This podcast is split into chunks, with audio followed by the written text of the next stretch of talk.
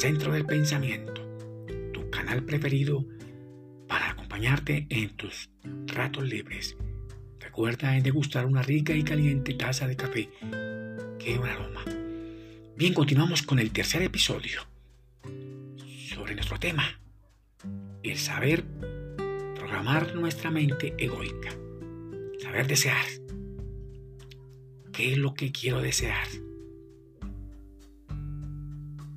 En Kabbalah se dice que el gran creador, Dios, la luz, se deleita cuando nosotros gozamos de placer al desear.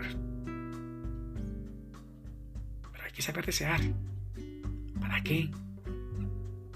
¿Para qué deseamos? Bien, continuemos. Siendo el instrumento de la vida, esta fuerza mágica, este poder semilla se acumula naturalmente en los centros vivientes. Animales, plantas, minerales. Desde luego que en el ser humano. Y penetra hasta la médula de las plantas como hasta el corazón del hombre. Y por corazón entendemos el gran simpático y se identifica con la vida individual de la existencia que anima.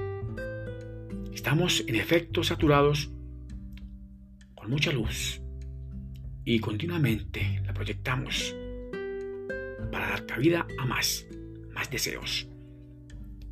La localización y la polarización de esta luz alrededor de un centro, de un punto, produce seres vivientes que atrae toda la materia necesaria para perfeccionar y preservar esa creación. Esta fuerza mágica tiene cuatro propiedades. Primero se disuelve, segundo se consolida, tercero se excita y cuarto se calma. Estas cuatro propiedades dirigidas por la voluntad del hombre no es la de él, pueden modificar todas las fases de la naturaleza y del hombre. Los pensamientos de este escritor están ahora adelantados por quienes han determinado la teoría de la materia y su constitución, adaptada al presente por nuestros principales físicos especialmente los físicos de la teoría Sus profecías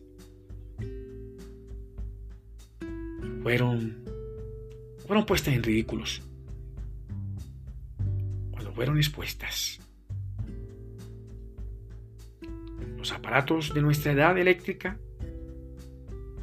ya están cumpliendo sus predicaciones al pie de la letra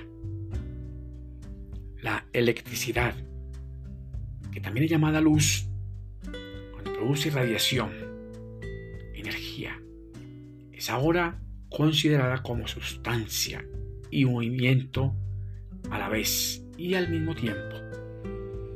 Está difundida a través del universo, en el cosmos, en espacios medidos en términos de millones de años luz. Ella está formada la estructura de todo el mundo físico, de todo el universo. Por medio de ella podemos regular la temperatura de una habitación como para producir frío, un frío bastante ártico, en pleno verano. Un clima tórrido en pleno invierno. En las edificaciones del futuro ya tenemos el aire acondicionado eléctricamente para producir frío o calor. Esto nos librará de las limitaciones del clima. Esto es lo que ha desarrollado el hombre con su tecnología de punta, utilizando esta sustancia, esta fuerza mágica ese poder semilla. Qué bueno.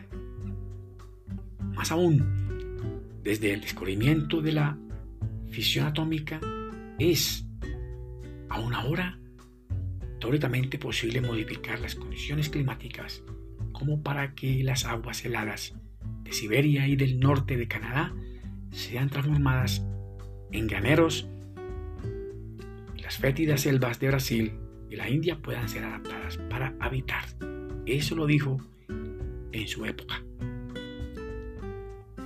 En todo el mundo, las lámparas de Tomás Alba Edison han tornado la noche en día y esta aplicación de la electricidad ha cambiado los hábitos, costumbres y morales de muchas generaciones. Hay que tener en cuenta en esta este experimento de las lámparas que también allí tuvo que ver mucho Nikola Tesla, ese gran inventor que fue callado